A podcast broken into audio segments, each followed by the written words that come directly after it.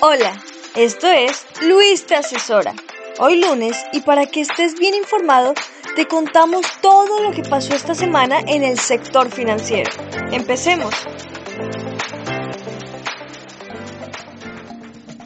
Hola a todos. Decidí adelantar un poco, unos días, esta breve conversación que tenemos, dado los acontecimientos de, eh, de esta semana. A pesar de que escasamente tres días el Standard Poor's, el gran indicador de la bolsa norteamericana, ha subido cerca de 100 puntos, más o menos un 3%, y ha tratado de recuperar un poco las bajas de los últimos días. Y lo que me llama poderosamente la atención y que probablemente tenemos que empezar a llamarlo como the new normal, el nuevo, el nuevo normal, es el incremento de la volatilidad, tanto para arriba como para abajo. Ya no es raro ver movimientos en algunas acciones del 10% incluso en un día y acciones que no son pequeñas, acciones ya muy establecidas de empresas muy grandes y que me parece que son el indicador de que estamos entrando en una etapa pues complicada del mercado y que probablemente esta etapa ha llegado para quedarse. Lo que está pasando en términos de inflación, la guerra en Europa, que realmente nadie sabe muy bien hasta dónde puede derramarse hacia otros países, bancos centrales tratando de evitar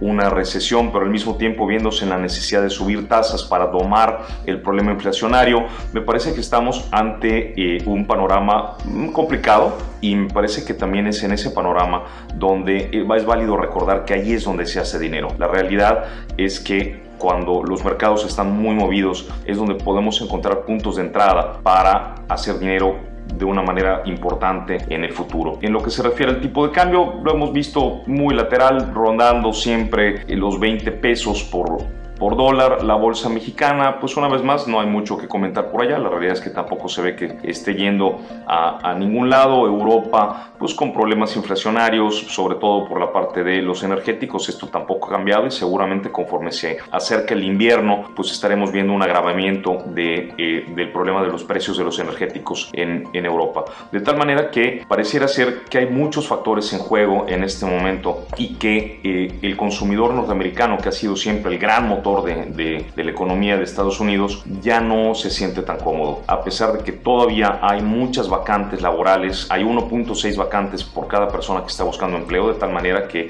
el mercado laboral en Estados Unidos está constreñido, es un mercado duro donde ahorita hay poder de negociación por parte de los, de los empleados. Pareciera ser que efectivamente se está de alguna manera solucionando un poco, precisamente como consecuencia de los incrementos de las tasas de interés. Seguramente seguiremos viendo estos fenómenos durante las próximas y seguramente seguiremos platicando por acá.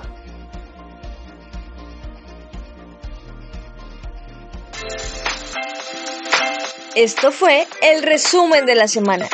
Te recordamos, esto es Luis te asesora. Gracias por escucharnos y te esperamos el próximo lunes para el resumen de la semana. Recuerda seguirnos en nuestras redes sociales, Luis-te asesora y en la página web luisachurra.com.